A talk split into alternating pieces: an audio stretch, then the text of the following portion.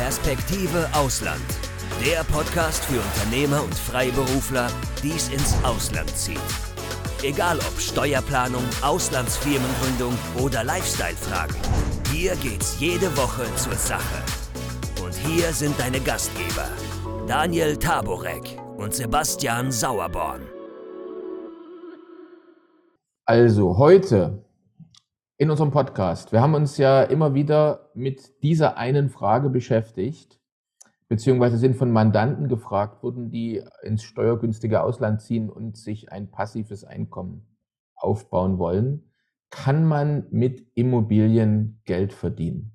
Also es gab ja goldene Zeiten für Immobiliengeschäfte, aber die Frage ist, wie ist das heute im Jahr 2022 oder bald kommt dann 23? Und bei der Suche nach einem Experten auf diesem Gebiet sind wir auf unseren heutigen Gast gestoßen, Alexander Raue. Äh, Alexander, stell dich doch unseren Zuschauern und Zuhörern, Zuhörern einmal kurz vor. Ja, also dann danke für die Einladung. Ähm, genau, ich bin Alexander, bin 38 Jahre alt, ja 38, genau, das mit den Zählen klappt nicht mehr ganz so gut. Ähm, bin, lebe aktuell in Costa Rica, ne, komme ursprünglich aus Deutschland, habe auch mal in der Schweiz gewohnt, war früher IT-Berater, also SAP-Programmierer, klassisch Karriere gemacht, bis ich irgendwann gemerkt habe, das macht gar nicht so viel Spaß. Ähm, ich möchte lieber was anderes machen, respektive ich möchte nicht bis 67 im Hamsterrad rennen. Und deswegen habe ich 2016 angefangen, mich mit äh, Vermögensaufbau zu beschäftigen, dann auch sehr stark mit dem Thema Immobilien, habe dann meine erste Immobilie gekauft und habe dann fröhlich, munter, fünf Jahre lang alles gekauft, was quasi nicht gefühlt bei drei auf dem Baum war. In der Region Sachsen habe ich gekauft, also Leipzig, Chemnitz, Umgebung. Und ähm, habe dann nebenbei auch darüber berichtet auf meinem Blog, habe einen YouTube-Kanal aufgemacht und so ist es alles nebenbei gut gewachsen, sodass ich dann Ende, nee, wann war das in 2020, im Februar 2020 konnte ich dann meinen Job kündigen, noch nicht aufgrund von den Immobilien, weil Immobilien ist ja ein langfristiges Investment, ähm, aber ich habe mir dann nebenbei ein Online-Business schon aufgebaut, wo es halt auch über Immobilien geht. Und ähm, das ist dann sehr gut gewachsen, weil ich ja natürlich auch komplett Zeit dafür hatte, habe dann dort meine ganze Energie reingesteckt. Ähm, und gerade ja klar zu Corona-Zeiten sind natürlich alle Online-Businesses quasi explodiert, weil die Leute waren zu Hause im Homeoffice, äh, haben dann doch ein bisschen mehr YouTube geschaut, Blogbeiträge gelesen und so weiter und so fort und sich nach Alternativen umgeschaut zum normalen Karrieremodell. Bin ich natürlich gut reingefallen in mein Business. Und ja, das lief dann weiter und 2021 haben wir dann auch entschieden, Deutschland zu verlassen, nach Costa Rica ausgewandert. Ähm, meine Frau kommt ursprünglich aus Costa Rica, deswegen war das naheliegend, dass wir auch hierher kommen, weil wir gesagt haben, hey, ich verdiene ortsunabhängig Geld, ja, sowohl beim Online-Business als auch mit den Immobilien. Und dann können wir doch da auf der Welt leben, wo es am schönsten ist. Und Costa Rica ist halt eines der schönsten Länder der Welt und wir fühlen uns hier pudelwohl. Das ist ja. doch jetzt mal, ähm, ist doch mal sehr interessant. Äh, äh, wir haben ja doch, wir, wir haben ja sehr viele Mandanten, die jetzt eigentlich so kurz davor stehen, ins Ausland umzuziehen, die vielleicht vorher noch nicht im Ausland gelebt haben. Costa Rica ist ja eigentlich auch ein Land, an dem viele interessiert sind. Ähm, ähm, erzähl doch mal vielleicht so ein bisschen, Alexander, ähm, wie für dich dieser ganze Umzug ähm, und dann eigentlich auch so das neue Leben in Costa Rica ähm, wie das so für dich gelaufen ist, was so deine persönlichen Erfahrungen sind. Da gab es vielleicht auch dann äh, Sorgen und Ängste. Du, hast ja vorhin erzählt, du hast Kinder ähm, auch. Ähm, wie wird es mit der Schule sein? Vielleicht ist mit Gesundheitswesen. Gut, deine Frau ist sicherlich für mhm. alles hilft, aber meine Freunde werde ich vielleicht weniger sehen, meine Familie werde ich weniger sehen, Eltern, Geschwister und so weiter. Ähm, erzähl mhm. doch mal so ein bisschen, wie das für dich persönlich, so wie du es erlebt hast, äh, den ganzen Umzug zur Herausforderung, was ist gut gelaufen, was war, was hast du vielleicht unterschätzt? Ist sicherlich für, unsere, für unser Publikum sehr interessant. Ja, also eigentlich ist das ziemlich reibungslos und einfach für mich abgelaufen, wobei ich auch sagen musste, dass ich viele Vorteile hatte. Weil dadurch, dass wir ja 2000, das mich überlegen, 2014 bin ich ja schon von, der, von Deutschland in die Schweiz ausgewandert, bin also zum ersten Mal in ein anderes Land gegangen und habe dadurch natürlich auch damals schon meine Familie und meinen Freundeskreis in Deutschland gelassen, also war dadurch schon abgekoppelt. Ähm, und in der Schweiz, dort ist es natürlich ein bisschen schwieriger, einen neuen Freundes- und Kollegenkreis aufzubauen. Das hat sich nie so richtig etabliert. Vor Dingen, weil wir auch wussten, wir wollen nicht lange in der Schweiz bleiben, sondern das war wirklich nur, weil man da ja, einen Arsch voll Kohle verdienen kann, sind wir da gewesen. ähm, aber wir wussten immer, wir bleiben dort nicht für immer und deswegen haben wir das auch nicht so ernst genommen, mit dort einen neuen Freundeskreis aufbauen. Also das war kein großes Problem. Ja. Ähm, und als wir nach Costa Rica gegangen sind, von, den, von der finanziellen Situation war das auch kein großes Problem, weil ich das Online-Business meine Immobilien alle schon nebenbei aufgebaut habe. Wir haben nicht gesagt, wir machen jetzt hier einen Cut und fangen dort komplett neu an, sondern es ist ja alles schon nebenbei gewachsen und irgendwann war es so groß, dass wir gesagt haben, wir können davon leben und dann auch überall auf der Welt. Weil das ist einer der wichtigsten Punkte, wenn man in ein neues Land geht, ja, äh, wo was vor allem auch weit weg ist, wo eine andere Kultur ist, eine andere Sprache gesprochen wird. Ähm, da muss man auf jeden Fall was haben, wo man mit über Wasser kommt. Entweder braucht man Geld auf dem Konto, bevor man erstmal leben kann, oder man braucht halt Einnahmen, die auch funktionieren. Weil in ein neues Land gehen und dann sagen, ich muss jetzt in einem Monat dort was zu arbeiten finden, sonst äh, habe ich nichts mehr zu essen, das funktioniert nicht. Und da hatten wir natürlich erstens den Vorteil, dass wir schon ein Online-Business hatten, was funktioniert hat. Und natürlich, da meine Frau ja hier aus Costa Rica kommt, hatten wir auch hier schon soziale Kontakte. Ja, Die Großeltern kommen hierher, ähm, meine Kinder sind ja auch in Costa Rica aufgewachsen, weil das sind die Kinder von meiner Frau und die sind ursprünglich ja auch aus Costa Rica und ähm, sprechen natürlich auch alle Spanisch und hatten auch kein Problem da hier mit Schule. Ich bin dann ganz normal wieder auch in eine normale Schule gegangen, wo sie hierher kommen. Ich selber spreche auch Spanisch, hatte also auch da keine Probleme. Wir waren vorher auch schon ein paar Mal in Costa Rica, einmal drei Wochen, einmal drei Monate, haben das ganze Land bereist. So kannte ich das auch schon. Und demzufolge war das einfacher. Weil zu Costa Rica muss man auch wissen, du hast in Costa Rica viele verschiedene Klimazonen, auch Mikroklimazonen. Also teilweise ist ein Kilometer weiter schon ein ganz anderes Klima. Ja, und wenn man das nicht weiß, in Deutschland ist es ja immer irgendwie genauso in jedem Landfleck, ja. Und in Costa Rica ist es anders. Und deswegen haben wir gesagt, wir bereisen erstmal das ganze Land, gucken uns alle verschiedenen Regionen an und bleiben dann da, wo wir uns am besten wohlfühlen. Sind wir hier an der Küste geblieben wo, was uns am besten gefallen hat, Manuel Antonio, Kepos, wo es auch einen großen Nationalpark hat. Hier hast du wirklich Regenwald. Wir sind direkt hier am, am Meer, das, was ich auch brauche, äh, mit der frischen Luft. Und das ist halt wirklich unbeschreiblich schön. Also wir haben hier jetzt, wir sind jetzt auch schon dreimal umgezogen, muss man auch dazu sagen, hier in Costa Rica, weil wir mieten immer Immobilien einfach um auch flexibel zu sein. Mit, mit Meerblick. Ich meine, ihr könnt hier ist auch der Pool direkt neben uns. Ähm, und direkt in den Bäumen neben uns, da hocken halt immer die Faultiere. Einmal die Woche kommen die Affen vorbei, die wir dann mit Bananen füttern, hier fliegen immer Papageien vorbei. Also es ist wirklich Natur pur und das ist so schön, dass es uns hier so gut gefällt und sagen, hey, der Umstieg war gar nicht schwierig. Ja? Und ähm, natürlich sind viele Sachen hier anders, aber wenn ich es zusammenfassen müsste, in Europa ist das Leben einfacher, aber in Costa Rica ist das Leben schöner. Ja, Sehr interessant. Klingt, klingt gut. So, aber nochmal auf die Tiere, also ich sage mal Affen und Faultiere, damit könnte ich mich auch noch anfreunden, aber so gefährlichere Tiere, so wie Schlangen, kommen jetzt nicht zufällig vorbei?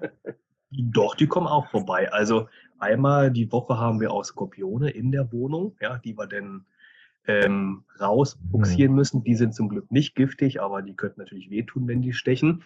Ähm, Schlangen haben wir hier auch. Wir hatten auch mal eine direkt vor der Haustür, die hier lang gekraucht ist, aber die kommen natürlich immer nur, wenn es dunkel ist, ja. Und da waren wir gerade irgendwie auf dem Ausflug und da war das Haus den ganzen Tag halt dunkel. dann sind wir nach Hause gekommen und dann stand da im Scheinwerferlicht halt diese Schlange. Und das sind halt hier die meist verbreitete Schlange Costa Rica, das ist die Terciopelo. Und das ist auch eine der giftigsten Schlangen der Welt, ja. Und wenn die halt direkt vor deiner Haustür sitzt, dann kriegst du schon ein bisschen Bammel. Aber das ist halt eine Sache, womit du dich halt arrangierst. Weil im Endeffekt das sind so Gefahren, die wir aus Deutschland und Europa halt nicht kennen. Ja, aber dafür haben wir halt andere Gefahren. Ich meine, in Europa, in Deutschland kommen jährlich mehr Leute durch Autounfälle ums Leben als hier in Costa Rica die Schlangenbisse. Ja? Ähm, aber das ist einfach eine andere Gefahr wir nehmen es anders wahr. Ähm, und die Tikos, die Einwohner, die haben sich einfach damit arrangiert. Die sagen, das gibt's halt hier, ja, man passt halt ein bisschen auf. Und ich meine, hier ist ja auch in jeder Klinik haben sie auch die Gegengifte parat. Also wenn du gebissen wirst, dann wirst du ins Krankenhaus gefahren, dann wirst du behandelt und ist natürlich trotzdem nicht schön, ja. Aber wenn du halt alles richtig machst, äh, ist die Wahrscheinlichkeit trotzdem sehr, sehr gering, dass dir da was Schlimmes passiert. Mhm. Und das ist halt, das gehört mir dazu, wenn man Natur will. Weil man kann natürlich auch in Regionen hier in Costa Rica leben, wo man das nicht hat, weil wir leben natürlich hier direkt am Fuße des Berges, ja, direkt fünf Meter weiter fängt quasi der Regenwald an und da sind halt die ganzen Tiere. Ne? Das ist ja auch, was wir halt so schön finden, dass es nah den Tieren sind. Aber du kannst natürlich auch ähm, näher wirklich zum Strand leben, wo du weniger Regenwald hast, oder du kannst auch im Zentralteil leben, wo es auch ein bisschen kühler ist, ja, wo du auch eine andere Vegetation hast. In dem Haus, wo wir da vorher waren, da hatten wir damit gar keine Probleme. Ja, da hatten wir, da sind, hatten wir zwar Fledermäuse und Opossums, ja, aber da hatten wir dann nichts Giftiges. Also das ist auch wirklich ganz unterschiedlich. Deswegen ist es wichtig, sich darüber zu formieren, wo in Costa Rica will man hin, äh, wo fühlt man sich wohl. Und deswegen, wenn man hierher kommen will, erstmal eine Rundreise machen, drei, vier Wochen, mal einen längeren Urlaub buchen, alles bereisen, jede Region mal so drei, vier Tage und dann bekommt man einen sehr, sehr guten Einblick, wo es auch für einen sich am besten anfühlt. Und du als Immobilienexperte, ähm, hast du jetzt auch vor, dort in Costa Rica äh, zum Beispiel ein, ein Haus dann äh, für euch zu kaufen und nicht mehr zu mieten? Oder ist es eher, äh, würdest du davon eher abraten?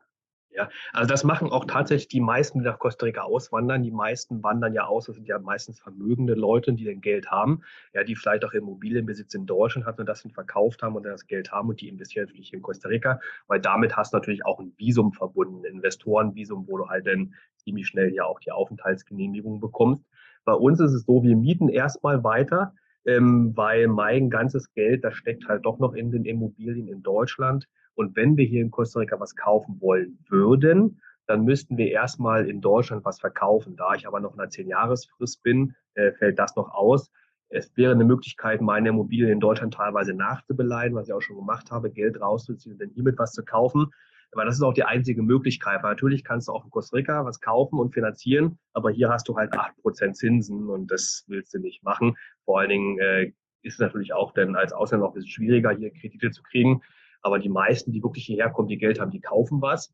Ähm, man muss aber, wie gesagt, sehr, sehr gut aufpassen, weil ähm, in jeder Region sind die Preise hier komplett unterschiedlich weil du halt diese verschiedenen Mikro Mikroklimazonen hast, ja. Und ich merke es ja hier, wir sind hier auf dem Berg, ja, mit einer wunderschönen Aussicht aufs Meer.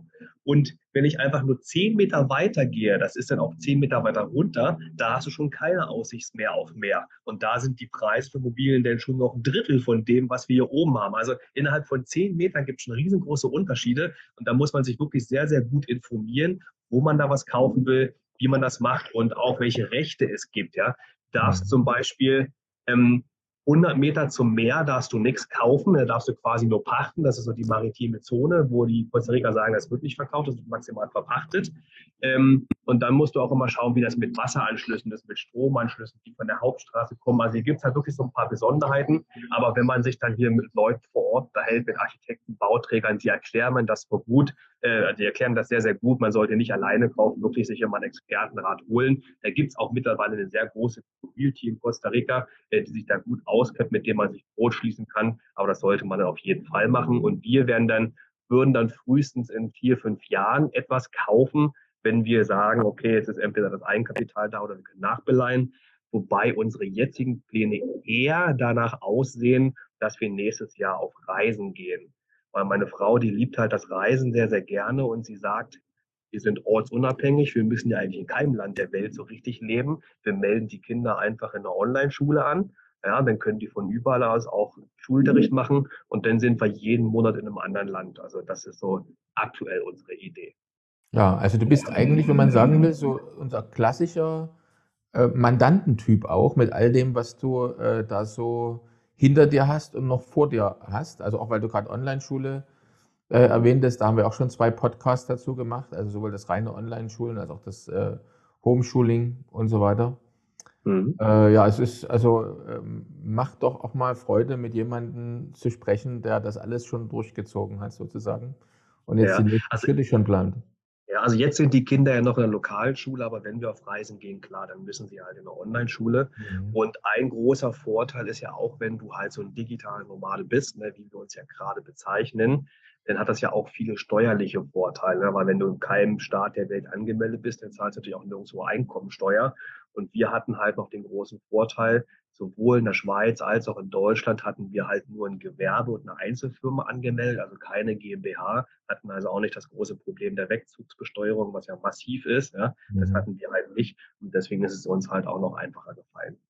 Mhm. Jetzt äh, werfe ich mal ein paar Thesen einfach so dir vor die Füße und mhm. bin gespannt, was du dazu sagst, oder? Also, es geht ja darum, äh, in Immobilien zu investieren und sich daraus, äh, wie du es ja selber schon erzählt hast, dann auch ein vielleicht passives Einkommen, generell ein Einkommen zu äh, generieren. Und ähm, wir kommen dann später auch nochmal, holen wir nochmal die Keule mit dem Lastenausgleich raus, aber das machen wir dann am Ende. Jetzt machen wir erstmal ein paar, so zum, zum Aufwärmen sozusagen, noch so ein paar einfache äh, Themen. Äh, ist Immobilienbesitz nicht anstrengend? Man hat Ärger mit den Mietern, man hat fortlaufenden Bestandsschutz, Renovierung, Werterhaltung, dann das ganze Thema mit der Gefahr von höheren Zinsen, also das Risiko von Bankenpleiten. Jetzt haben wir durch die Medien grassiert jetzt wieder übrigens die Credit Suisse, die da mhm. möglicherweise auch wieder so eine kleine Kettenreaktion verursachen können. Niemand, wir hoffen es alle nicht, aber sagen wir, die Finanzmarktstabilität ist ja ähm, sehr in Frage gestellt. Und wenn jetzt jemand in Immobilien investiert, besonders dann, wenn er dazu äh, das nicht nur als Eigenkapital machen kann, sondern finanzieren muss, ist ja immer die Gefahr, dass irgendwann plötzlich der Zinshammer kommt. Momentan steigen ja die Zinsen kräftig. Also das waren jetzt mal so ein paar Argumente vor die, dir vor die Füße geworfen sozusagen und ich bin jetzt gespannt, wie du damit umgehst. Ja, das sind natürlich jetzt sehr, sehr viele Themen, die du angesprochen hast. Ich meine, das mit der Credit Suisse habe ich jetzt auch beobachtet, ja auch vorgestern ein Video dazu gemacht, als ich gesehen habe, wie da die Kreditausfallversicherungsprämien nach oben geschossen sind. Das ja. war natürlich echt abnormal und wie auch der Kurs abgerauscht ist. Also das kann wirklich sein, dass die die Grätsche macht, aber gut, dann wird die Schweiz die dann auffangen, ja, und das wird schon eine Lösung geben. Aber klar, da ist natürlich Gerade haben wir gefühlt tausend Krisen auf einmal, ja, die alle zusammenkommen und wir rutschen von einer Krise in die nächste. Ähm, und das ist sowieso für den normalen Bürger und auch für mich teilweise überhaupt nicht mehr greifbar, was da, was da abläuft und was nicht abläuft. Ja, da wird mit Summen jongliert, da wird eine Null mehr dran gehangen und so weiter. Und irgendwie, ja, die meisten haben auch schon aufgegeben, das zu verstehen. Ähm, aber das ist natürlich keine Lösung, weil gerade wenn man Vermögen aufbauen will oder wenn man Vermögen schützen will, muss man sich halt mit diesen Themen beschäftigen, äh, weil natürlich essentiell sind, gerade wenn wir wie wir auch noch im Ausland leben. Und dann kommen natürlich verschiedene Herausforderungen auf einen zu. Und bei uns, bei Immobilien, ist es natürlich so, ich bin ja 2016 eingestiegen, ja, als es quasi noch wirklich einen richtigen, als der Boom noch groß war, als die Zinsen gering waren. Ich bin natürlich noch in der perfekten Zeit eingestiegen. Jetzt 22 ist es halt super schwierig geworden, wenn man halt auf Finanzierung angewiesen sind, weil die Zinsen halt so hoch sind, dass sich viele Immobilien nicht mehr rechnen und die Verkäufer einfach noch nicht in der breiten Masse bereit sind, vom Preis runterzugehen, sodass sie sich wieder rechnen. Ich meine, die Verkäufer müssen runtergehen, weil die wollen ja verkaufen. Wir haben jetzt einfach den höchsten Stand an inserierten Immobilien, die wir jemals hatten, weil die einfach nicht verkauft werden, ja, weil die, weil die einfach sich nicht mehr rechnen, aber nach und nach werden die mit dem Preis runtergehen und dann werden sie so wieder einigermaßen rechnen für die Leute, die finanzieren müssen. Für die Leute, die bar kaufen können, das ist ja super, ja, weil die haben kein Zinsproblem, die sehen die Preise sinken und dann können die natürlich zuschlagen. Ähm, aber so diesen Weg, den ich vor allen Dingen auch gemacht habe, schnell viele Immobilien kaufen, in kurzer Zeit mit 100 Prozent Finanzierung, ja, das ist jetzt natürlich nicht mehr möglich, weil es sich nicht rechnet. Ja. Das heißt nicht, dass Immobilien jetzt völlig uninteressant sind. Es ist einfach nur viel schwieriger und geht viel langsamer voran. Das, das mal vorweg. Und bei den Zinsen ist es natürlich so, natürlich sagt man, oh, jetzt gibt es viele Probleme mit den gestiegenen Zinsen, das muss man unterteilen. Ja? Das eine sind die Leute, die neue Immobilien kaufen wollen und das andere sind die, die schon Immobilien haben bei denen, die Immobilien haben, hat ja auch nur ein Teil von den Finanzierungen. Es gibt ja auch viele Leute, ja, die zum Beispiel ihr Eigenheim haben, das ist abgezahlt, denen sind die Zinsen jetzt völlig wurscht, ja, ähm, weil die haben ja keine Kreditlast, die müssen nicht Anschluss finanzieren. Und bei den Leuten, die Finanzierung haben, sind diese Probleme aktuell teilweise auch noch wurscht, weil die alle sehr lange finanziert haben. Die haben zehn Jahre, 15 Jahre finanziert und durch die geringen Zinsen, die es ja gab in den letzten Jahren, haben sie auch eine höhere Tilgung genommen, teilweise drei Prozent Tilgung, vier Prozent Tilgung. Und wenn dann die Zinsbindung ausläuft, dann haben die eine ganz geringe Restschuld, ja. Und wenn die vorher, keine Ahnung, eine, fünfer Annuität hatten, ja, mit vier Prozent Tilgung, ein Prozent Zinsen, und jetzt ist es vielleicht genau umgedreht, mit vier Prozent ist ein Prozent Tilgung, ist die Annuität ja die gleiche. Also auch da wird sie nicht wegrocken. Das Problem ist halt nur die, äh, wo ich jetzt teilweise auch ein bisschen reinrutsche, die vor fünf, sechs Jahren angefangen haben zu finanzieren, kurze Zinsbindung genommen haben. Wir rutschen jetzt natürlich da genau rein. Ich habe bei meinem ersten Mehrfamilienhaus äh, gemerkt, was ich refinanzieren musste. Da bin ich jetzt von 1,2 Prozent Zinsen auf 2,7 Prozent gekommen. Ja, aber vorher hatte ich drei Prozent Tilgung. Jetzt habe ich irgendwas um die zwei. Also die Annuität bleibt genauso. Das passt noch. Aber denn wenn in Zukunft die Zinsen noch weiter steigen, könnte das natürlich ein Problem werden. Auch wenn man neu finanzieren will. Ja, gerade die Leute, die ja auch sehr viel Neubau immer gekauft haben, ja ihr erstes Eigenheim gekauft haben und sowas das geht jetzt halt nicht mehr, weil die sich die hohen Zinsen nicht mehr leisten können. Und die haben ja meistens auch dann keine Mieteinnahmen, die dann dagegen sprechen. Also das ist sehr schwierig und das hat man auch gesehen. Der ganze Neubau ist jetzt quasi zum Erliegen gekommen. Ja, die ganzen Projektentwickler haben alle Projekte in die Schublade reingepackt und warten darauf, dass es irgendwann mal vorwärts geht, weil wir haben sowohl die hohen Zinsen, wir haben die Lieferengpässe immer noch wegen den ganzen Corona-Kram, hohe Materialpreise, Handwerkerprobleme. Also da geht jetzt gerade gar nichts vorwärts. Also die, der Immobilien, die Immobilienbranche ist jetzt ein Stück weit zum Erliegen gekommen, ja. Die, die Bestandsimmobilien haben, die freuen sich natürlich, ne, weil die haben ja schon ihre Immobilien, aber die neu kaufen wollen, ist schwieriger. Also das ist so mal der eine Bereich, dass es da jetzt schwierig vorangeht. Ähm, und zweite große Frage, die du ja aufgeworfen hast, wie anstrengend ist das Ganze mit der Verwaltung, mit Wiedermanagement, Reparaturen und so weiter, vor allen Dingen, wenn man ja so wie ich weiter weg ist. Ja. Und da muss man sagen, es gibt grundsätzlich zwei Kategorien von Immobilienbesitzern. Die eine Kategorie ist die, die sagt, ähm, ich will immer vor Ort sein, ich will mich immer um die Immobilie kümmern können, die Immobilie darf maximal so 50 Kilometer entfernt sein, weil wenn der Wasserhahn kaputt ist, will ich mich drum kümmern, ja. Und die machen halt alles selber und für die ist es natürlich auch sehr aufwendig, ja, weil die müssen sich auch mit den, mit den Mietern, ähm, die Mieter kümmern, ja. Ähm, alle WWchen, äh, wegen jeder Reparatur, wegen jeder Neufamilie, die machen alles. Das ist natürlich viel Aufwand, gerade wenn das Portfolio groß ist. Aber die haben natürlich auch sehr geringe Kosten, ja, weil die halt nichts outsourcen.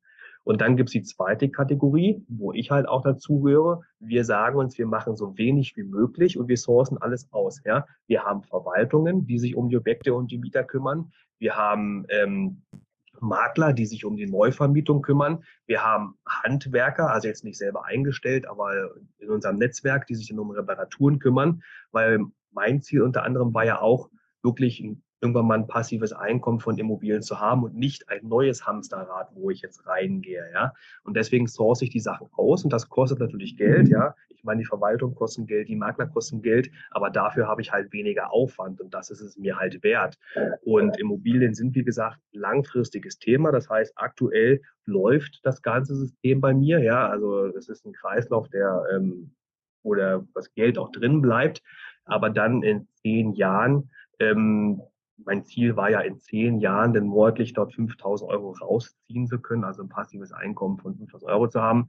Ähm, dann soll es auch soweit sein. Das sind jetzt auch vier Jahre hin, sechs Jahre habe ich geschafft, bin jetzt auf einem guten Weg. Dieses Jahr hatte ich jetzt noch viele Reparaturen und Renovierungen, habe auch gerade noch zwei Kernsanierungen am Laufen, die mich ein bisschen auf Trab halten. Aber ich denke mal, mein gesetztes Ziel von den zehn Jahren, das wird gut funktionieren. Und dann kann ich dort auch genug Geld rausziehen, äh, um auch davon leben zu können wenn ich das wollte. Aber dann muss man natürlich auch immer dazu sagen, welchen Lebensstandard hast du, ja? Wenn ich jetzt sage, ich will von 1000 Euro im Monat leben, ja, so wie damals als Student, wo ich sogar nur von 500 Euro gelebt habe, das könnte ich auch jetzt schon machen. Dann hätte ich halt ein Einzimmer-Apartment, wo ich lebe, ja, müsste jeden Tag Pizza und Ravioli essen und dann ginge das. Dann könnte ich jetzt schon vor den Immobilien leben.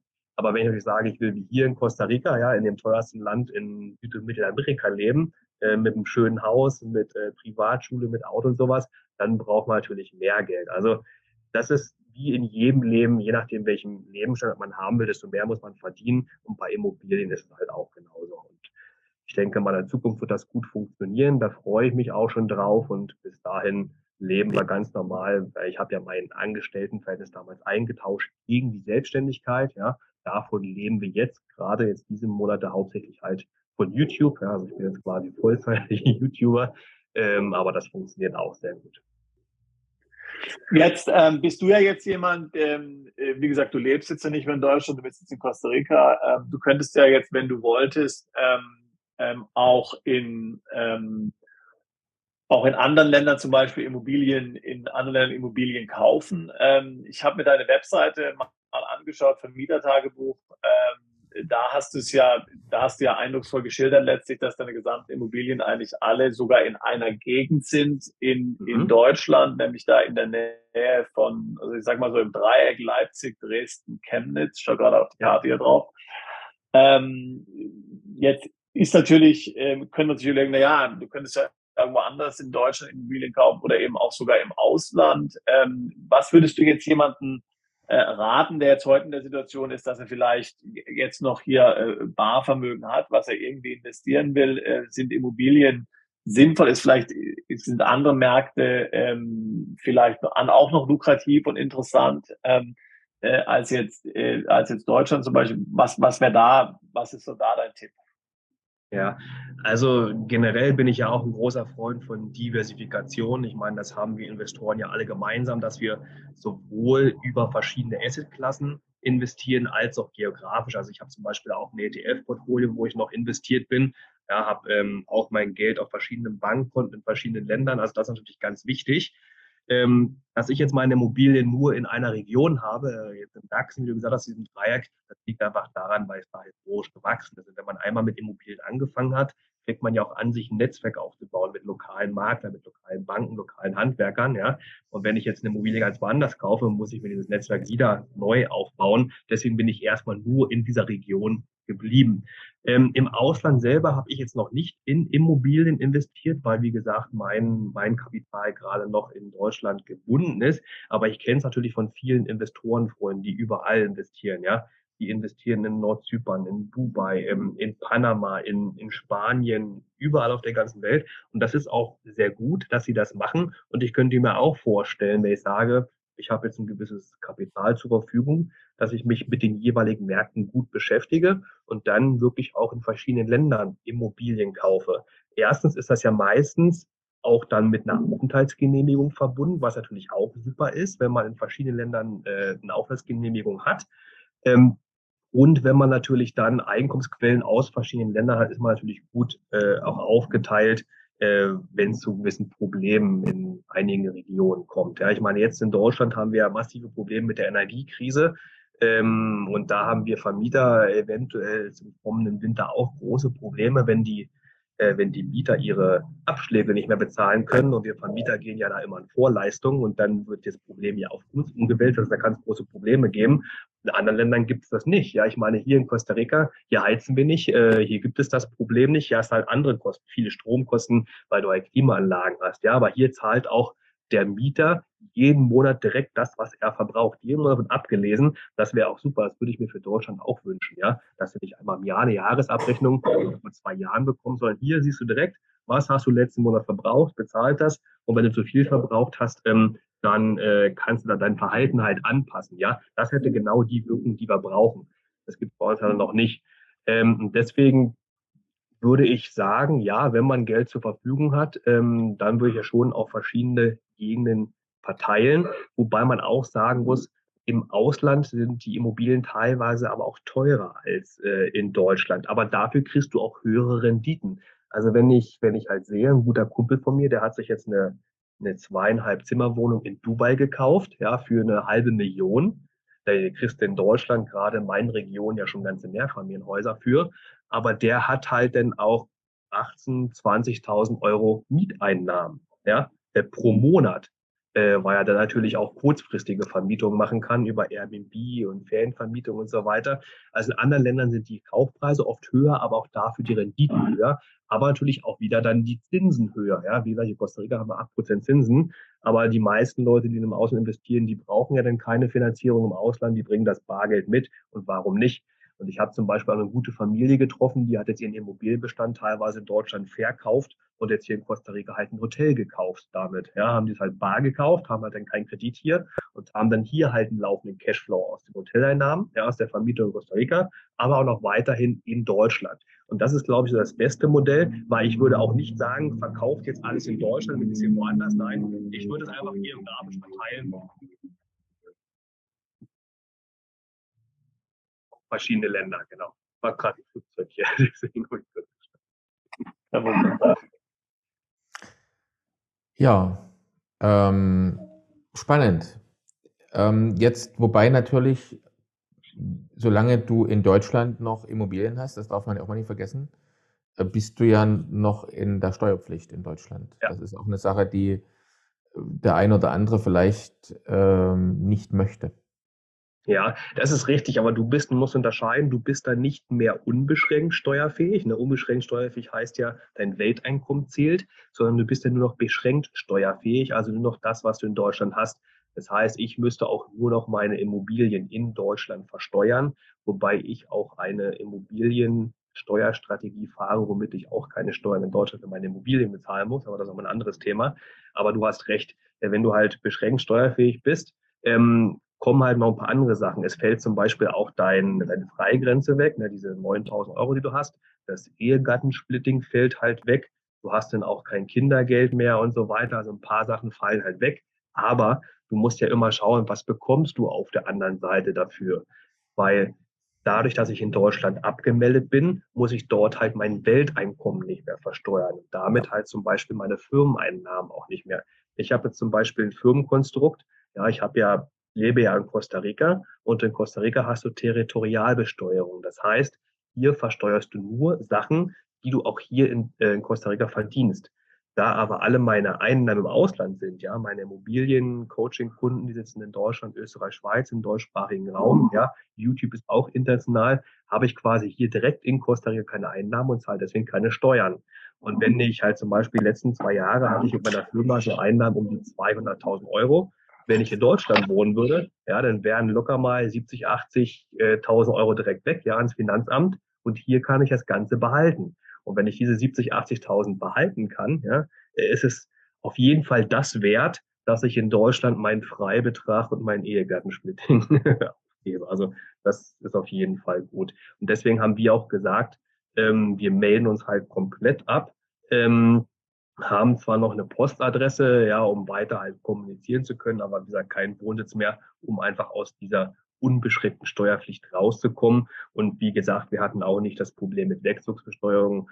Deswegen sind wir da ganz gut rausgekommen. Und das Geld, was wir jetzt sparen, weil wir keine Steuern mehr zahlen, das stecken wir natürlich in die Ausbildung unserer Kinder. Ja, äh, oder in die Privatärzte, wenn wir hier was machen müssen oder halt, indem wir halt hier einen höheren Lebensstandard haben, ja, oder ich kann mir jetzt den Luxus leisten, dass ich quasi meine Mutter finanziell unterstütze, ja, äh, indem ich sie jetzt für mich arbeiten lasse und sie dann auch bezahle, ähm, deutlich besser mhm. als das, wo sie halt vorher gearbeitet hat und da ist das Geld viel sinnvoller angelegt. Und dann gibt es natürlich immer Leute, die sagen, ja, aber das ist doch jetzt Schmarotzer, du lebst in einem Land, profitierst von der Infrastruktur und zahlst keine Steuern. Das ist ja Schwachsinn. Ich meine, durch meinen Konsum zahle ich ja weiterhin äh, erstens die ganze Mehrwertsteuer, finanziere das ganze System. Zweitens ähm, gehen wir ja auch oft in Restaurants, gehen in die Nationalparks, ja, äh, kaufen hier viele Sachen an, gehen Ziplining, Kajakfahren und so weiter. Ähm, deswegen investieren ja hier, ja, und da freuen natürlich die lokalen Menschen, äh, dass wir denen ihre Dienstleistungen trotzdem kaufen. Und bei Touristen ist es ja genauso. Ich meine, Touristen, wenn die irgendwo Urlaub machen, zahlen die da ja auch keine Steuern in dem Land und nutzen auch diese Infrastruktur. Also ähm, wir haben einfach in Deutschland grundsätzlich das Problem, dass wir extrem viel Steuern zahlen, extrem viele Abgaben haben. Und wenn nun mal jemand kommt, der weniger oder gar keine Steuern zahlt, dann ist der natürlich der böse Buhmann, ja, ähm, weil man dann selber das irgendwie als ungerecht empfindet. Aber da sage ich, jedem, gerade in Deutschland, haben wir ja die besten Möglichkeiten. Wenn man in Deutschland geboren ist, aufgewachsen ist, ja, hat ja jeder die besten Möglichkeiten, alles aus seinem Leben zu machen, auch diese Möglichkeiten wahrzunehmen. Und wenn man das nicht macht, ja, dann ist man aber auch selber schuld und sollte dann nicht über andere schimpfen, die halt die Möglichkeiten nutzen, die uns allen zur Verfügung stehen. Ich habe meine Frage an Sebastian. Äh, in dem Zusammenhang, der Alexander sagte, er hat noch eine Adresse in Deutschland. Äh, ich habe mal gelesen, äh, dass wenn, wenn, wenn man ein Postfach hat, zum Beispiel in einigen Ländern, muss man aufpassen, dass einem das Finanzamt daraus nicht eine Betriebsstätte macht. Ist das ein Risiko, dass also besteht ein, äh, du aus deiner Sicht jetzt, äh, ähm, gibt es da einiges, wo man aufpassen muss, wenn man jetzt so ein Konstrukt, Konstrukt gerade hat wie der, wie der Alexander, dass man, dass das Finanzamt einen nicht doch wieder in seine Arme schließt, zum Beispiel? Naja, also gut, wie gesagt, wie Alexander ja schon selbst gesagt hat, also er ist ja sowieso durch die Immobilien in Deutschland noch beschränkt, dort steuerpflichtig. Ähm, wie gesagt, Immobilien in, in jedem Land werden Einkünfte als Immobilien nach dem sogenannten Gelegenheitsprinzip versteuert. Das heißt, letztlich wird steuerfällig, wo sich die Immobilie befindet, sowohl bei Veräußerungserlösen als auch bei Vermietung, Verpachtung und so weiter. Ähm, also im Grunde genommen, ähm, gut, der Alexander hat da seine, seine, seine äh, seine Struktur in Deutschland, um dort keine Steuern zu bezahlen. Aber grundsätzlich diese Einkünfte natürlich in Deutschland steuerpflichtig. Und wenn man woanders Immobilien hat, dann in dem bestehenden Land, äh, in dem entsprechenden Land dann, ähm, in dem bestehenden Land dann zu versteuern. Also insofern, ähm, äh, wie gesagt, ähm, da würde er sowieso ja aus der Steuerpflicht, zumindest aus der beschränkten Steuerpflicht nicht rauskommen ähm, und hat sowieso durch die, durch die Objekte da eine bestimmte äh, also ich sage mal, Betriebsstelle sowieso in Deutschland. Also hier wäre das ist wahrscheinlich in dem Fall egal. Ja. Ähm, also grundsätzlich muss sich natürlich ähm, jeder entscheiden. Und deswegen haben natürlich auch viele Mandanten, die im Grunde sagen, ähm, wenn sie Deutschland verlassen, wollen sie auch die deutschen Immobilien verkaufen, weil sie im Grunde genommen dann hier den, ähm, die, den Link nach Deutschland äh, nicht mehr haben wollen, sondern sagen, okay, ich, ich will damit irgendwo abschließen. Ja. Ähm, ähm, aber eben, man muss sich dafür entscheiden, muss eine, eine strategische Entscheidung treffen, hat ja auch der, ähm, hat der Alexander gemacht. Und in, in seinem Fall ist es so, dass er sagt, hat er abgewogen, hat gesagt, naja, also die Immobilien in Deutschland, die machen Sinn, äh, da kann ich passives Einkommen generieren, die kann ich dann in so und so vielen Jahren äh, dann steuerfrei außerhalb der Spekulationsfrist verkaufen. Ja, das ist halt auch so ein bisschen oft eine, sage mal, so eine Emotionssache, ja, dass man dann sagen will, okay, ich, ich will damit, ähm, ich will jetzt damit, ich, ich will da keinen Link mehr haben, äh, sozusagen nach Deutschland, ja. Ähm, und ähm, das ist, muss dann einfach ein Teil der eigenen strategischen Planung sein. Ne? Ähm, wenn jetzt, du hast ja mit, äh, mit, mit äh, Kunden, Mandanten, wie auch immer du deine Kunden nennst, Alexander, zu tun, die sich von dir jetzt beraten lassen wollen. Ähm, und jetzt wird bestimmt der eine oder andere auch mal fragen, was, äh, was ist denn daran an dem Gerücht mit dem Lastenausgleich? Wie gehst du denn damit um eigentlich? Weil das ist ja für einige dann doch schon eine Überlegung wert, jetzt in den Immobilienmarkt, ganz speziell in Deutschland, wobei dann natürlich auch andere europäische Länder mit letztendlich äh, in die Überlegung einbezogen werden müssen, wo das auch ein Thema sein könnte. Aber gehen wir jetzt mal von Deutschland aus. Äh, was ist da so deine beruhigende oder auch nicht beruhigende Antwort zu dem Thema? ja, das ist die Frage, ist die beruhigend oder nicht beruhigend? Also ich habe mich mit dem Thema Lastenausgleich auch intensiv beschäftigt und ich hatte auch, glaube ich, vor fünf Monaten ein Video dazu gemacht, was eins meiner besten Videos war, was ich jemals gemacht habe, was viral durch die Decke gegangen ist, weil ich auch sehr in die Tiefe gegangen bin. Ich habe auch damals die Gesetzestexte auch von äh, von 52, 53, 54 da angeschaut, was damals drin stand, weil das ist nämlich der große Knackpunkt. Wenn es einen Lastenausgleich kommt, gibt es extrem viele verschiedene Szenarien, die da passieren können, abhängig davon, wie ein genauer Gesetzestext aussieht. Also ich bin auch der Meinung, es wird irgendwas kommen, weil irgendwie muss ja die ganze Schuldenorgie hier in Europa, auf der ganzen Welt ja bezahlt werden. Und da muss man natürlich gucken, wen zieht man so ran. Und natürlich die Leute, die Vermögen haben, die will man natürlich immer zur Rande ziehen. Aber das wäre die Frage, wie macht man das gesetzlich, auch vor allen Dingen mit dem Gleichbehandlungsgesetz, was es ja gibt, ja, was es ja früher noch nicht so gab. Da muss man ja gut abwägen. Und deswegen bin ich der Meinung, ähm, wenn man einen Lastenausgleich bekommt, dann wird alles Vermögen zu Rande bezogen, ja, nicht nur Immobilien. Wir haben es ja gesehen bei der Machbarkeitsstudie für das Transparenzregister, da wurde ja auch geprüft, auch alle anderen Sachen, ja, auch Unternehmensanteile, ja, ähm, Krypto, Gold und so weiter, die sollen ja alle erfasst werden. Ähm, also wenn das kommt, dann trifft das alles. Also die Leute, die sagen, ich verkaufe jetzt meine Immobilie, ja, um vor dem Lastenausgleich zu fliehen, ja, die haben ja dann das Bargeld auf dem Konto und das wird ja auch rangezogen. Ja. Und demzufolge sage ich erstmal, in keiner Assetklasse wäre man sicher. Sicher wäre man nur, wenn man entweder kein Vermögen hat, ja, also kein Nettovermögen hat, oder wenn der Staat davon nicht weiß. Aber mittlerweile ist es natürlich auch schwierig, äh, Gelder irgendwo anders hin zu transferieren, weil ja auch der deutsche Staat äh, ja auch Zugriff auf alle Konten weltweit hat, ja Einsicht auf alle Konten hat, also auch hier in Costa Rica, der kann da überall drauf schauen. Also auch wenn du sagst, äh, ich verkaufe jetzt meine Immobilie und ich schiebe mein Geld hier nach Costa Rica aufs Konto, das sieht die Bank ja auch, ja, spätestens auch mit dem Abgang des Geldes sieht das ja, wo es hingegangen ist. Also das Einzige, wie man es verschleiern könnte, ja, was ich natürlich äh, keinen empfehlen würde, ähm, wenn man quasi sein Geld in Deutschland abhebt, ja, und dann das Geld irgendwie ausgibt, ja. Ähm, ob man denn davon, äh, keine Ahnung, neue Möbel kauft, einen Urlaub kauft, ja, ob man davon irgendwelche Goldmünzen kauft oder sowas, ja, das wäre natürlich jedem überlassen, aber das ist natürlich die einzige Möglichkeit, wie denn das Geld nicht mehr nachvollziehbar wäre und dann auch nicht mehr greifbar wäre. Also das ist mal das, das erste Thema. Das zweite große Thema ist die Frage, wem betrifft das geografisch? Weil wir reden jetzt immer auf der ersten mal von Deutschland. In der nächsten Ebene kommt natürlich auch die EU, weil wir hängen ja in der EU alle zusammen. Und ich meine, äh, EU-Recht hat ja auch schon viel mit, mit unserem Recht in Deutschland auch zu tun. Und dass ich frage, wo wäre ich denn sicher? Ja? Wären nur die Leute betroffen, die in Deutschland wohnen? Sind die Leute betroffen, die in der EU wohnen? Oder sind alle Leute weltweit betroffen, die Vermögen in Deutschland haben? Oder alle Leute, die Vermögen in der EU haben? Ja? Also auch der Amerikaner, der in den USA lebt, der aber vielleicht eine Wohnung in Deutschland hat, ja, ist der davon auch betroffen? Also da macht man auch ein riesengroßes Fach, Fass auf, was noch gar nicht, äh, wo man noch gar nicht weiß, wer davon alles betroffen ist. Das ist die zweite Ebene.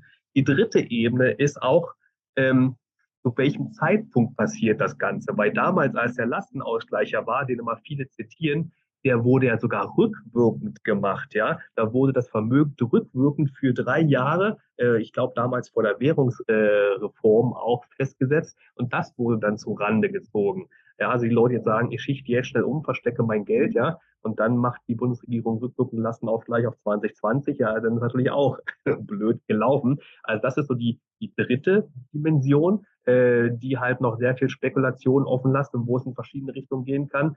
Und das vierte große Thema ist natürlich auch, reden wir nur von Vermögen oder reden wir von Nettovermögen? Ja, weil das große Thema gerade bei uns Immobilieninvestoren natürlich auch das Thema Schulden. Und damals beim Lastenausgleich war das so, dass alle Schulden, die du im Zusammenhang mit den Vermögenswerten hattest, dass du die genau anrechnen konntest. Also wenn ich zum Beispiel, nehmen wir mal Person A und Person B, ja, Person A ich zum Beispiel habe eine Immobilie für 100.000 und habe die bar gekauft, ja, habe keine Schulden. Und du bist jetzt Person B, du hast eine Immobilie gekauft äh, und hast eine 100% Finanzierung. So, dann habe ich ja äh, 100.000 Euro Nettovermögen, aber du hast null Nettovermögen, weil du genauso viele Schulden hast, wie du Immobilienwert hast, ja. Und demzufolge hast du null Nettovermögen, kannst also keine Vermögensabgabe machen. Ich müsste aber schon. Und demzufolge ist das Thema Schulden natürlich auch noch ein ganz großer äh, ganz großes Thema, wo ich stark davon ausgehe, dass die Schulden gegengerechnet werden können, so wie damals auch. Ähm, aber das ist so die vierte Dimension. Und dann muss man auch gucken, äh, welche Freigrenzen wird es geben. Ja, ich habe mal ausgerechnet, weil in dem Video, was ich gemacht habe, habe ich so mal vier Szenarien für mich selber durchgerechnet. Was könnte passieren mit verschiedenen Freigrenzen, mit Schulden, ohne Schulden? Und ich habe ausgerechnet, im besten Fall, wenn der Lastenausgleich kommt, zahle ich irgendwie so 100 Euro im Monat, ja, weil das wird ja, wenn dann wahrscheinlich wieder gestreckt über mehrere Jahre. Aber im schlimmsten Fall zahle ich 5000 Euro pro Monat. Also, das ist eine riesengroße Spanne, weil es so viele Möglichkeiten gibt, weil noch keiner weiß, in welche Richtung es gibt. Und deswegen kann ich jetzt auch noch keine großen Tipps geben, weil es verschiedene Strategien gibt. Es gibt verschiedene Möglichkeiten. Und äh, wenn man sich jetzt, man kann sich ja nicht auf alle gleichzeitig vorbereiten. Dann macht man vielleicht was für die eine Möglichkeit und dann tritt aber die andere ein und dann war das völlig kontraproduktiv. Deswegen, ich denke schon, es wird ein Lastenausgleich kommen, aber noch keiner weiß, wie der genau aussieht. Und deswegen ist es extrem schwierig, sich darauf vorzubereiten. Es sei denn, man verbraucht sein Vermögen auf die eine oder andere Weise und das natürlich dann intelligent. Der Lastenausgleich ist jetzt ja nur, ist jetzt ja nur ein Thema. Ich meine, ähm, äh, Immobilienbesitzer sind ja momentan auch, ähm, oder potenzielle Immobilienbesitzer sind momentan auch letztlich ähm, möglicherweise Zinssteigerungen ausgesetzt. Und dann gibt es dieses Problem, was du vorhin gesagt hast, ähm, Energiepreise, die steigen. Möglicherweise bleiben dann Vermieter ähm, auf äh, den Verbrauchsrechnungen sitzen, weil die äh, Mieter hier die Abschlagszahlung nicht leisten können.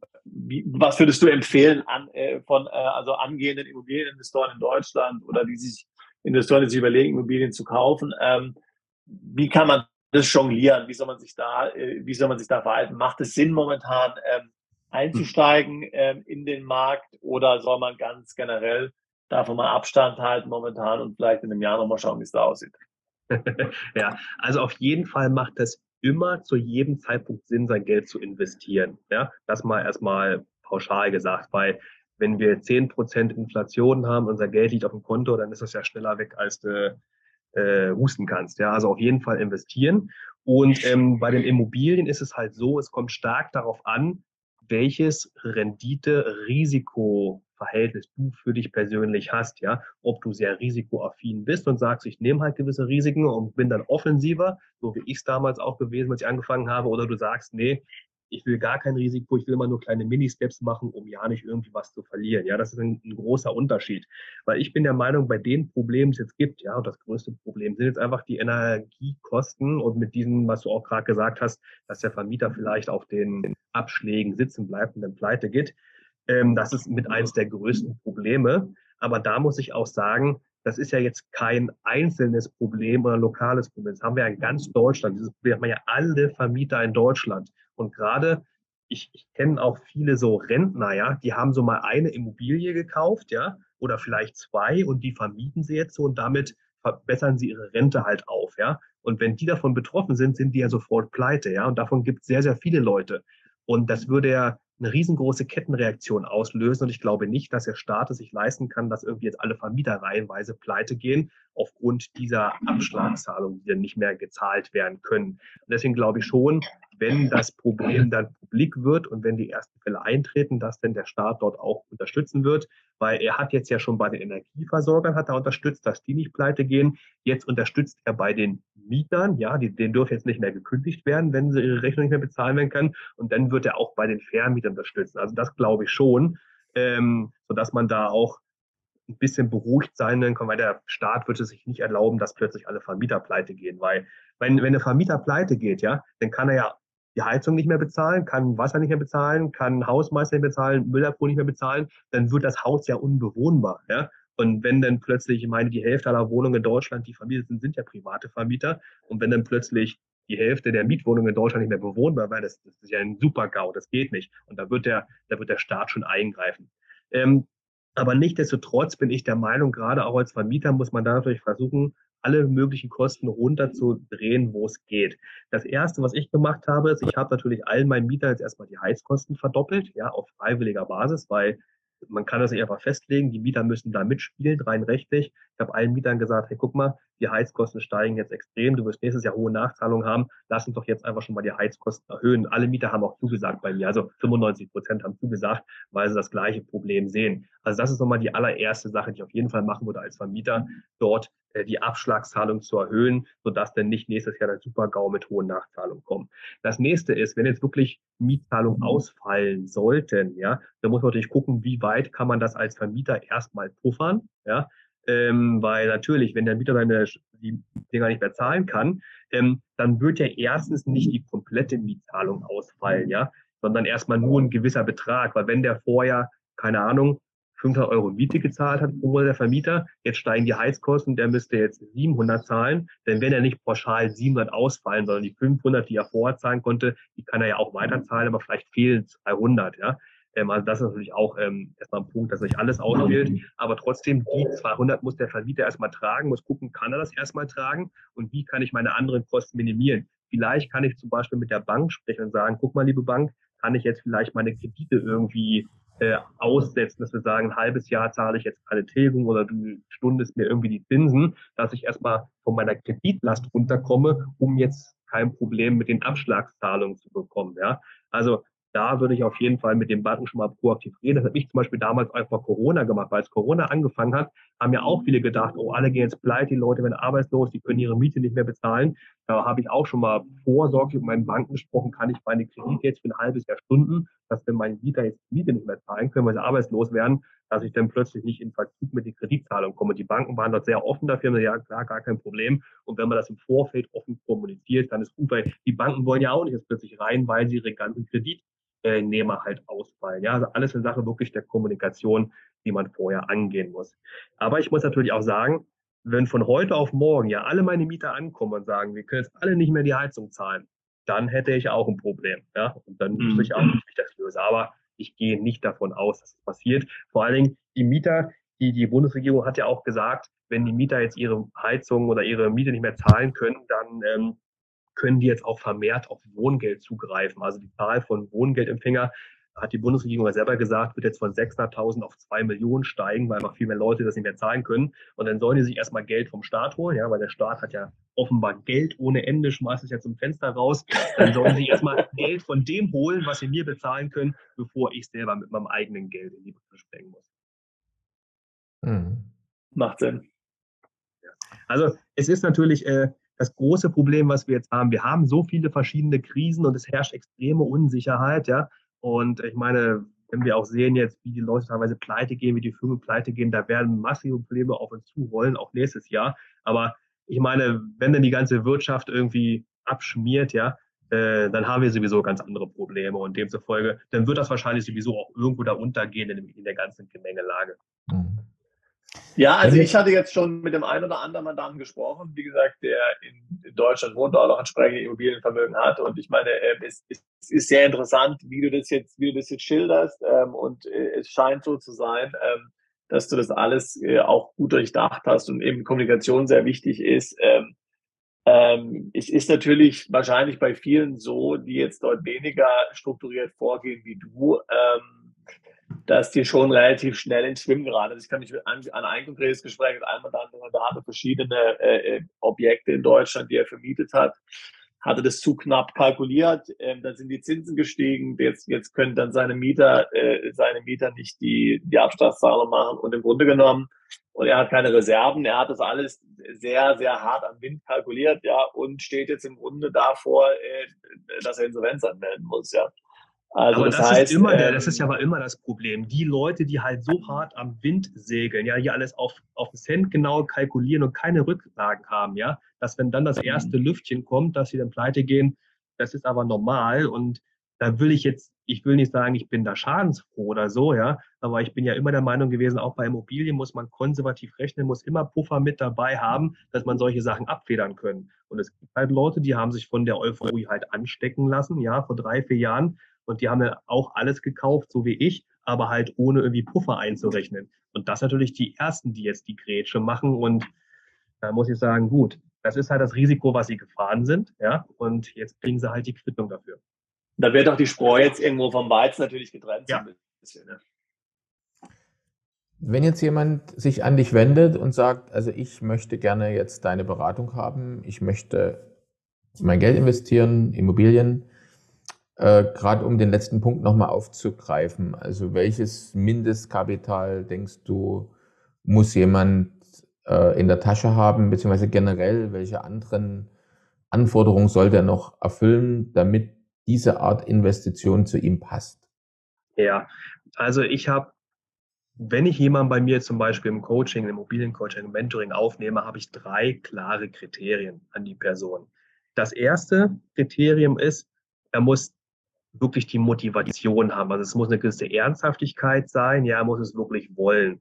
Weil ich habe oft so Leute, die haben zum Beispiel Aktienvermögen und die sagen, die wollen jetzt ein bisschen diversifizieren, haben aber kein Bargeld, haben wirklich nur ihr Vermögen auf Aktien. Und dann sagen sie, ja, ich, ich könnte dann meine Aktien verkaufen, um in Immobilien zu investieren. Dann sage ich denen, ja, aber guck mal, wenn die Aktien schlecht laufen, dann willst du nicht verkaufen, ja.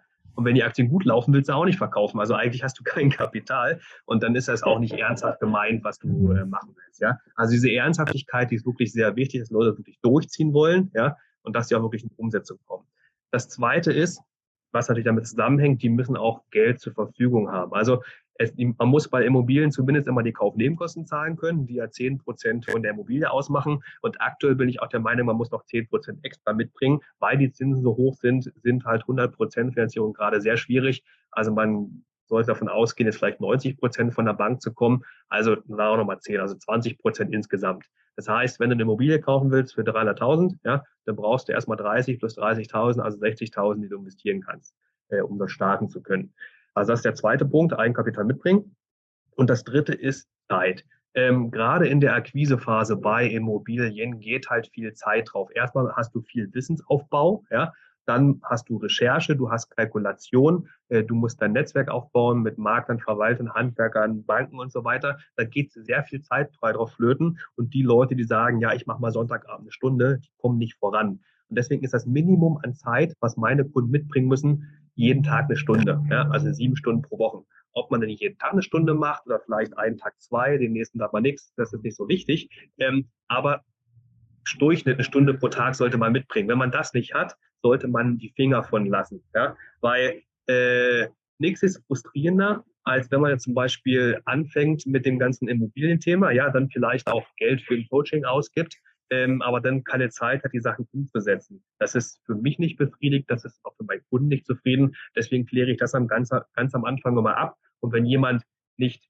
die Ernsthaftigkeit hat oder nicht das Geld hat oder nicht die Zeit hat, dann nehme ich die Leute auch nicht in meinem Coaching auf, denn, weil das, das ist dann auch nicht zielführend. Also deswegen, das sind so die wichtigen Sachen, die man dann machen muss. Weil ich bin auch jetzt kein, ich bin ja auch keiner, so, es gibt ja auch die Leute, die Vertriebsimmobilien anbieten. Ja, also alles fix und fertig, die haben ihre eigenen Immobilien und wollen die nur an vermögenden Leuten loswerden.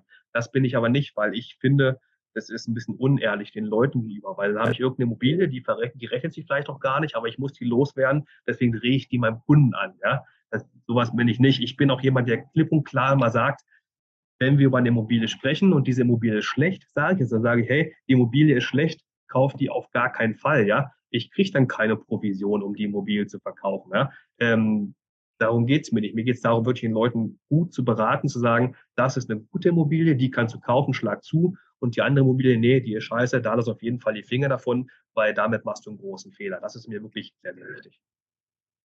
Und da muss natürlich auch realistisch sein, wie du es ja selbst gesagt hast. Also du hast ja vorhin äh, davon gesprochen, dass du im Grunde ein Zehn-Jahres-Ziel hast. Und nach zehn Jahren äh, will ich äh, 5000 Euro äh, im Monat erwirtschaften können durch die Immobilien. Ähm, gut, also 5.000 Euro sind natürlich ein, ein, ein ernstzunehmender Betrag, aber ist ja klar, ich meine, du wirst bei deinem anderen Business, bei dem YouTube, ähm, innerhalb von zehn Jahren einiges mehr verdienen können. Ja, ist ja klar. Also du hast natürlich die Immobilien, das ist auch eine ganz andere Anlage, ja, als jetzt irgendein anderes Unternehmen. Also muss natürlich da schon auch dann ähm, äh, realistisch sein als Investor. Was kann ich da genau äh, erwarten? Also es wird wahrscheinlich schwer sein, davon kurzfristig in Anführungszeichen leben zu können. Ne?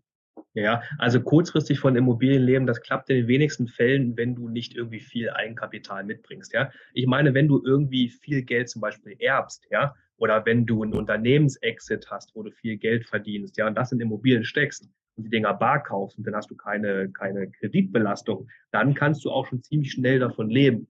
Wenn du aber das Eigenkapital nicht hast und du musst finanzieren, dann frisst einfach die Kreditrate so viel Geld auf, ja, von dem Cashflow, der übrig bleibt, dass es in den ersten Jahren halt äh, auf plus minus null rausläuft. Ja? Bei mir alles Geld, was ich jetzt mit den Immobilien verdiene, wandert direkt wieder rein, äh, um das Portfolio halt zu optimieren, sodass ich dann in zehn Jahren davon leben kann. Aber als ich wieder vor, äh, vor sechs Jahren angefangen habe, da war die Situation auch eine andere wie jetzt da vor sechs Jahren, da konnte ich halt schnell viel kaufen. Ja, und bei Immobilien ist ja so, wenn du schnell viel aufbaust, den Portfolio aufbaust, hast du ja auch durch den Effekt der Tilgung, ja, und jetzt vor allem auch durch die Inflation, die ja sowohl deine Immobilienwerte steigen lässt, als auch die Kredite entwertet, ja einen viel größeren Hebeleffekt, den du jetzt aber teilweise weniger hast, weil du jetzt weniger schnell Portfolio aufbauen kannst, weil die, weil die Kreditkonditionen einfach viel schlechter geworden sind. Also mein Ziel war ja, schnell viele Immobilien kaufen, damit Geld zu verdienen. Ja, als ich vor sechs Jahren angefangen habe, da war das sehr realistisch, wenn man Vollgas gegeben hat. Jetzt äh, ist es viel, viel schwieriger. Jetzt äh, ist es nicht so sehr dieses, ich will ein passives Einkommen aufbauen. Jetzt ist es vielmehr dieses, äh, ich mache langfristig was, Altersvorsorge oder später für meine Kinder, ähm, dass ich auf jeden Fall Vermögen aufbauen kann, weil das klappt mit Immobilien weiterhin sehr, sehr gut. Ähm, aber so das schnelle Geld verdienen, damit ist jetzt schwierig geworden. Okay, klasse. Ja, ich bin mit meinen Fragen jetzt eigentlich soweit durch, außer vielleicht noch eine zum Schluss. Ähm, Alexander, wenn jetzt ähm, Zuschauer, Zuhörer, die uns jetzt zugehört, zugeschaut haben, mit dir Kontakt aufnehmen wollen, an deiner Beratungsleistung interessiert sind, wie gehen sie vor? Wie kommt man an Beratung? Ja, also dann könnt ihr sehr gerne auf meinem Blog gehen, vermietertagebuch.com. Ähm, dort findet ihr alle Infos zu mir. Ihr findet auch äh, Videokurse, ihr findet meine, meine Kontaktformulare. Ich habe auch alle meine Immobilien, die ich selber habe, online transparent. Da könnt ihr euch auch mein Portfolio anschauen, ja, dass ihr wirklich seht, ich erzähle aus der Praxis. Also vermietertagebuch.com ist dort erste Anlaufstelle. Klasse.